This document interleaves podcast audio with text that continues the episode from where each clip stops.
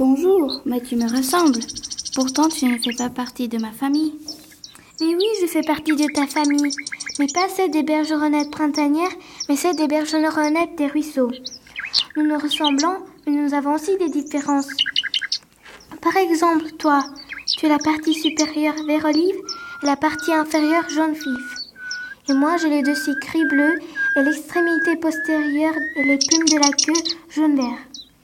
Toutefois, j'ai une coloration typique grise sur le dos, ainsi qu'une queue longue et je suis la seule bergeronnette aux pattes rosées.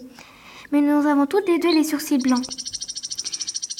Oui, mais on a d'autres différences. Par exemple, toi, tu préfères habiter près des rivières, souvent à proximité des habitations et des ponts. Et tu niches le long des torrents et des rivières.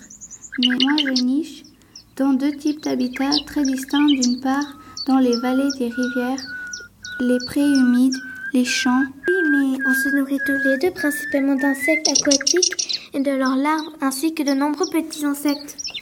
Et tu fais comment, Jenny? Moi, je reviens normalement en milieu de reproduction au mois d'avril, mais parfois je suis déjà là en mars. En avril, on peut déjà découvrir mon nid, souvent dans un petit creux à proximité d'un ruisseau. Je construis mon nid avec des brins d'herbe, de petites racines, de la mousse, des débris de feuilles. L'intérieur, je mets un fin tissage de fibres végétales, de poils et de crins. Moi aussi, je fais mon nid comme ça. Bon, il faut que je parte maintenant. Au revoir. Au revoir.